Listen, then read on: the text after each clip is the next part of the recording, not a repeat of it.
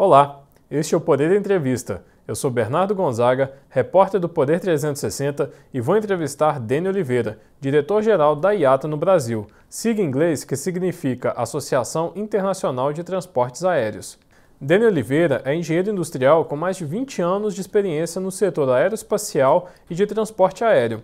Possui passagens pela Embraer, a empresa brasileira de aeronáutica, nas áreas de inteligência de mercado, planejamento e vendas. Também trabalhou na Delta Airlines como gerente de estratégias e alianças para a América Latina. Dani, obrigado por ter aceitado o convite. Obrigado, Bernardo, e a todos eh, os leitores do Poder 360. É um imenso prazer aqui para a IATA poder participar desse bate-papo hoje. Essa entrevista está sendo gravada no estúdio do Poder 360 em Brasília, em 1 de julho de 2022. Dani, eu começo essa entrevista perguntando: a IATA apontou recentemente que as despesas do setor aéreo devem atingir 796 bilhões de dólares em 2022, uma alta de 44% em comparação a 2021. Desse total, o petróleo deve representar 24% dos gastos, que é a principal matéria-prima para o querosene de aviação, o combustível dos aviões. Tendo em vista os efeitos da guerra na Ucrânia, que vem causando volatilidade no preço do petróleo, o que o passageiro pode esperar para os próximos meses em relação às passagens internacionais e domésticas? Bernardo, excelente é, questão. Isso porque a nossa estimativa para 2022, pautada na última previsão de mercado, tem um tom mais otimista. Isso a gente tem verificado nos mercados, nos grandes mercados domésticos. O Brasil, inclusive, é o mercado ao longo dos últimos dois meses, o mês de março e o mês de abril, o mercado que mais cresceu dos grandes mercados domésticos em todo o planeta. E, óbvio, a gente tem esse impacto da alta do combustível de aviação, muito por conta é, das condições hoje da guerra Rússia e Ucrânia, onde se eleva o preço do barril de petróleo e também da capacidade limitada de refino que hoje é, o mundo está enfrentando. Então, o querosene de aviação tem uma alta superior, então esse, esse valor, nossos, as despesas de 2022, quase que em torno aí de 800 bilhões de dólares e 200 bi só a conta de combustível, isso traz um grande desafio para as empresas aéreas no sentido de fazer o controle dos custos e, consequentemente, é, trazer todos os benefícios para os passageiros no sentido de tarifas mais atrativas para cada passageiro e cada modelo de negócio. Então nós devemos demorar a voltar a ver aquelas passagens baratas, principalmente em eixos movimentados como Rio-São Paulo, Rio-Brasília, que eram oferecidas pelos sites que vendem passagens aéreas? É, a gente deve, é, pelo menos nos, enquanto tiver essa situação conturbada no planeta, é, com essa crise das cadeias globais de produção e, obviamente, esse preço altíssimo do barril de petróleo, consequentemente, é difícil de você é, conseguir tarifas mais competitivas, mas mesmo assim é interessante notar aqui para o mercado brasileiro, no primeiro trimestre de 2022, Bernardo, o, dados da ANAC, aproximadamente 90% de todas as tarifas comercializadas no Brasil no primeiro trimestre de 2022 estavam abaixo de mil reais, das quais 36% abaixo de 300 reais. Então, o que, que acaba acontecendo? É claro que se você entrar no site agora, uma tarifa, ou buscar um voo para hoje à tarde ou amanhã, num período muito curto, esse, essa falta de planejamento, claro que ela tem um custo maior, mas se os passageiros conseguirem se planejar olhando num horizonte de mais, de mais longo prazo, ou seja, existem algumas datas ao longo do ano que a gente sabe que sempre vão acontecer aniversários, aniversários dos nossos familiares, ou mesmo também algumas festas que celebramos com as famílias. Nesse caso, com esse tipo de planejamento, com um prazo maior, entre a data de, da viagem, com certeza os passageiros devem encontrar tarifas muito mais competitivas do que, obviamente, as tarifas cobradas para voos de última hora. Essa alta dos combustíveis pode adiar ou afastar o interesse de novas empresas de aviação a entrarem no mercado brasileiro? Olha, Bernardo, o preço do combustível, né? O Brasil hoje, por conta de dois grandes fatores, o monopólio de fato da Petrobras e também a altíssima carga tributária, principalmente a questão do ICMS, obviamente eleva num patamar superior o que está acontecendo no mundo de, uma, de um preço elevado já do combustível de aviação. Mas mesmo assim, eu acho que o que traz a grande preocupação para o investidor estrangeiro aqui no Brasil são os sinais negativos que, porventura, o país esteja dando, como o caso, por exemplo, da volta obrigatoriedade da franquia de bagagens. Então, mesmo sabendo o alto custo para operar no Brasil, mas tendo a previsibilidade regulatória e a forma de se trabalhar, tendo a liberdade tarifária, é um, é um ponto que as empresas aéreas consideram. Mas, ao mesmo tempo, quando você não tem essa previsibilidade ou essa insegurança jurídica, isso é um, é um temor muito maior do que propriamente esse custo elevado do combustível, porque o barril de petróleo está alto no mundo todo, não é só aqui no Brasil. Dani, já que o senhor tocou no assunto, o presidente Jair Bolsonaro vetou o despacho gratuito de bagagem. É, caso o Congresso derrube este veto, quais as consequências para o setor? Comprar tarifa, com, ter tarifas, né, comprar tarifas com direito a despacho de bagagem aqui no Brasil sempre existiu. Lá em 2017, com a resolução 400, foi criado, então, baseado nas melhores práticas globais e também considerado no mundo todo um avanço da liberdade comercial aqui no Brasil, a criação então de uma nova classe tarifária. Essa classe tarifária que é mais econômica e desenhada para aqueles consumidores que queriam viajar sem despachar bagagem. Obviamente, você tem um custo menor.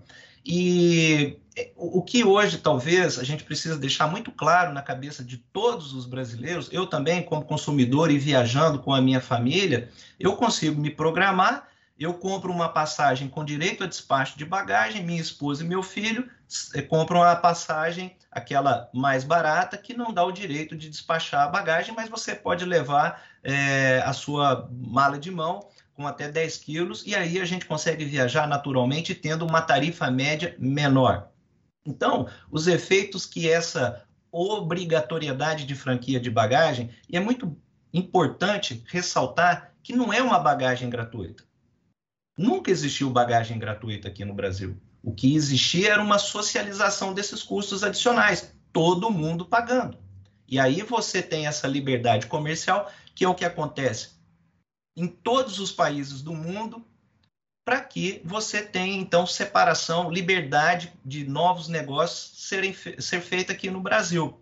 E aí a gente volta à sua questão sobre quais os grandes problemas, né? Primeiro, afasta investimento estrangeiro. Muitas empresas aéreas, principalmente aquelas chamadas ultra low cost carriers ou empresas de baixíssimo custo, né, de operação que são repassados depois a tarifas bem mais é, é, é, competitivas, então afasta o investimento estrangeiro, porque o, a, a, a pedra fundamental do modelo de negócio dessas empresas está exatamente nessa liberdade tarifária.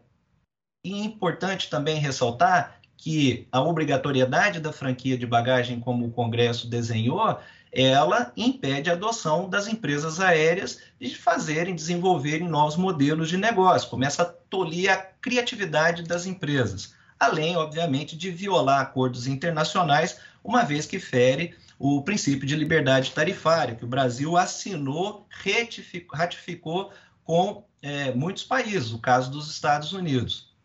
Além disso, olhando, como eu disse, é, as melhores práticas globais. O Brasil tem que buscar as melhores práticas globais.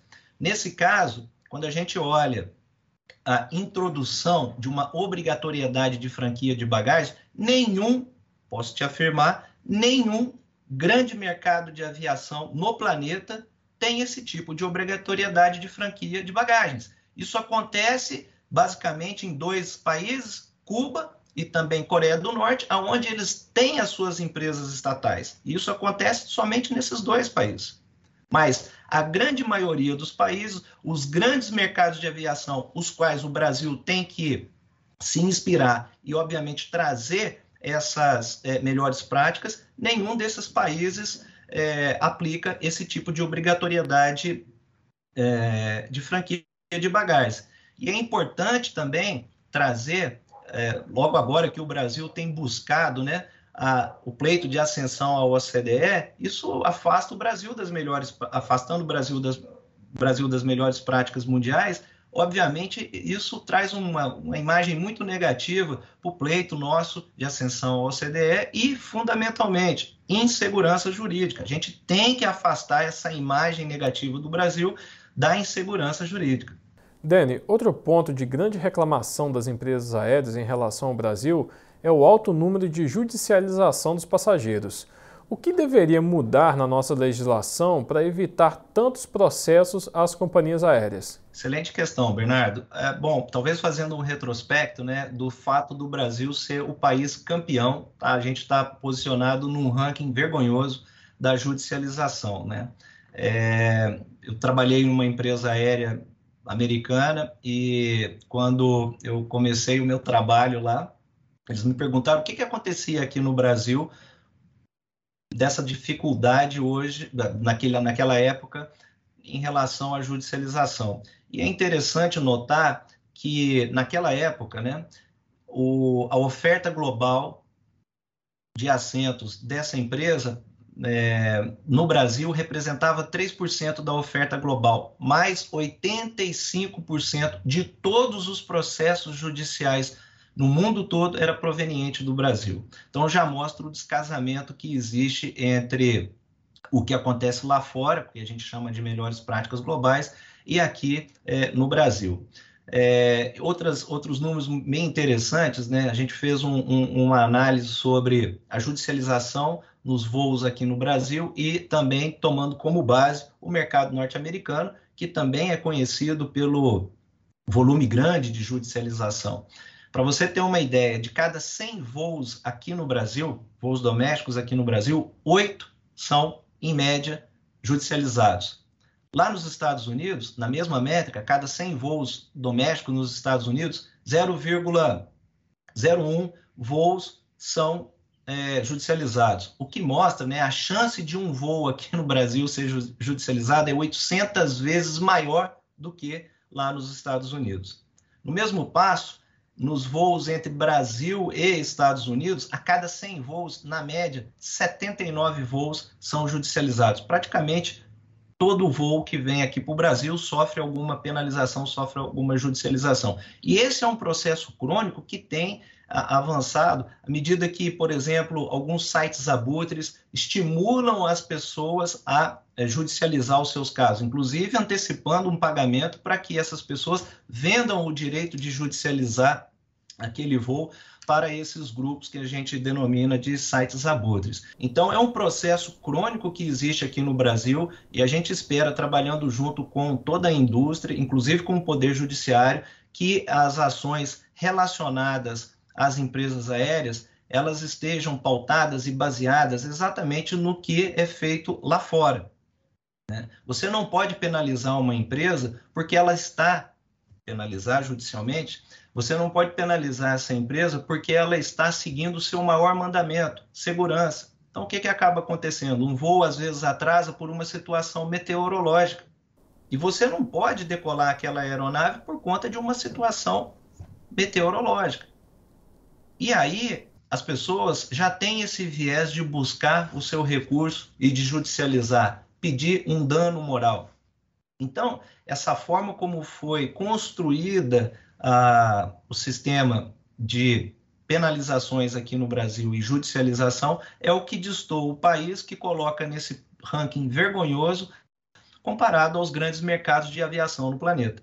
Dani, é sempre bom lembrar né, que quando uma empresa aérea ela atrasa um voo por questões meteorológicas, ela está fazendo isso em primeiro lugar por causa da segurança. Né? Não à toa o Brasil é hoje um dos países mais seguros no mundo para voar. É, agora, Deni, nós vamos ter em agosto deste ano o leilão da sétima rodada de aeroportos, que inclui o aeroporto de Congonhas. E a partir de então, praticamente todos os aeroportos federais estarão concedidos, à exceção do Santos Dumont, que deve ser leiloado no ano que vem. É, como isso pode atrair novas empresas aéreas para o Brasil? É uma iniciativa muito importante, Bernardo, a concessão desses aeroportos, desde que esteja alinhada às melhores práticas mundiais e que esses aeroportos, essas infraestruturas, elas tenham então custos competitivos. A gente acaba é, é, refletindo muito sobre a competitividade dos países no tocante ao é, transporte aéreo.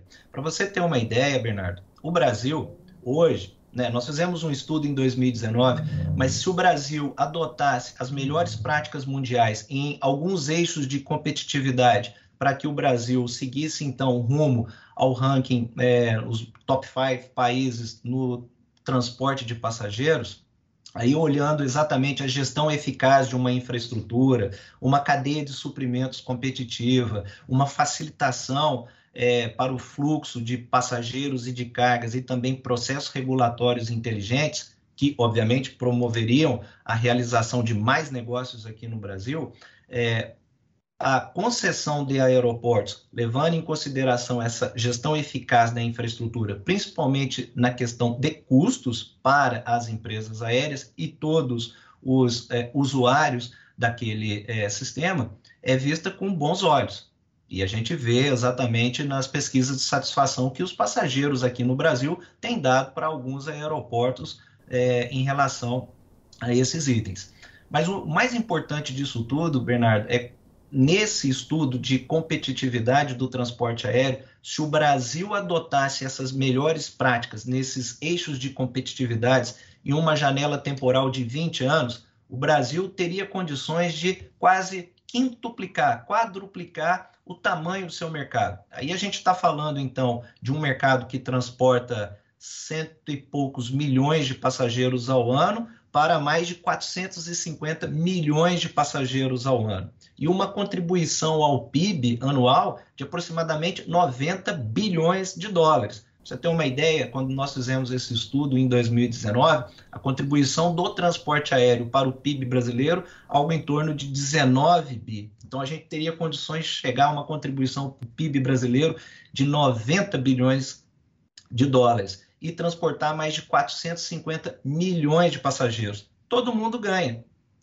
Conectividade, mais cidades sendo atendidas, aeroportos cheios, empresas aéreas, passageiros, o próprio governo e as comunidades locais, porque, obviamente, o valor da aviação em cada é, aeroporto aberto, que tem o serviço do transporte aéreo regular, claramente você vê o efeito social e econômico antes e depois dessa é, situação. Então, é, a gente tem que sempre olhar por essa perspectiva do potencial que o Brasil tem de chegar entre os top five mercados de aviação mundial. Dani, recentemente o agora ex-presidente da Gol, Paulo Kakinoff, disse que o futuro está mais favorável a fusões e aquisições e que parcerias é, de compartilhamento de voos podem não ser suficientes para dar conta das mudanças de mercado. O senhor concorda com essa afirmação? Bom, essa é uma análise do modelo de negócio é, lá da empresa Gol Linhas Aéreas, né? O legal disso tudo é que existem diversos mecanismos, diversas formas das empresas aéreas buscarem, como eu disse, tendo aquela liberdade comercial, aquela liberdade para desenvolver novos modelos de negócio, as empresas aéreas vão buscar aquela melhor opção estratégica que atende o seu negócio né, o seu negócio e a sua estratégia de longo prazo. Então, obviamente, consolidação da indústria é um dos caminhos, né, e a gente visualizou muito isso na situação agora saída da pandemia, muitas empresas buscando esse caminho de consolidação. Dani, agora voltando ao assunto do querosene de aviação. O senhor acredita que a alta dos combustíveis pode acelerar a produção e o interesse das empresas aéreas em evitols, os chamados carros voadores? É, é uma, é uma boa, boa pergunta. É, eu acho que cada empresa, novamente, né, com, a sua, com a sua estratégia, o seu modelo de negócio, ela vai buscar aqueles caminhos para crescer e também gerar valor para os seus clientes. Obviamente que a busca pelos eVTOLs para fazer essa micromobilidade num, em raios mais curtos de viagem é uma alternativa, uma solução que as empresas aéreas estão buscando, né? A gente vê aqui no Brasil, né, as empresas já anunciaram parcerias exatamente com essas empresas que desenvolvem os eVTOLs para que no futuro e no futuro breve essa operação possa fazer parte também conjugada daquela proposta de valor que as empresas aéreas levam para os seus clientes. Dene, agora uma pergunta no campo político. As pesquisas eleitorais vêm apontando um segundo turno nas eleições presidenciais entre o ex-presidente Luiz Inácio Lula da Silva e o presidente Jair Bolsonaro. Caso o ex-presidente seja eleito ou o presidente Jair Bolsonaro se reeleja, como que fica o setor aéreo brasileiro no ano que vem? Bom, eu, eu, eu, não tenho esse cenário agora desenhado e eu acho que cada empresa aérea tem desenvolvido essa análise, mas o mais importante, independente de qual é, presidente seja eleito, ou no caso reeleito, que o valor da aviação seja efetivamente parte do seu programa de governo. Isso é o que a gente trabalha.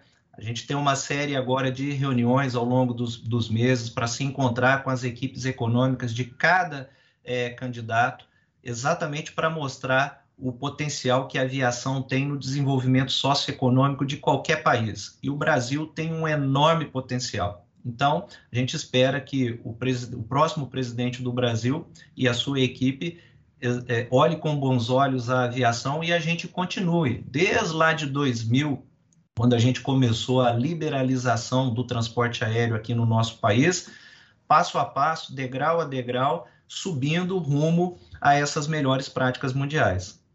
Chega ao final essa edição do Poder de Entrevista. Em nome do jornal digital Poder 360, eu agradeço ao diretor-geral da IATA no Brasil, Dene Oliveira. Muito obrigado, Bernardo, e a todos os web espectadores é, por, por essa oportunidade. Contem sempre com a IATA para debater o transporte aéreo e a gente juntos construirmos aquele valor da aviação entregarmos o valor da aviação aqui para o nosso país. O Brasil tem tudo para ser um grande mercado da aviação, entre os top 5 mercados do mundo, e depende de nós. E contem então com a IATA para que a gente consiga é, colocar o Brasil nesse ranking tão importante. Agradeço também a todos os web espectadores que assistiram a este programa.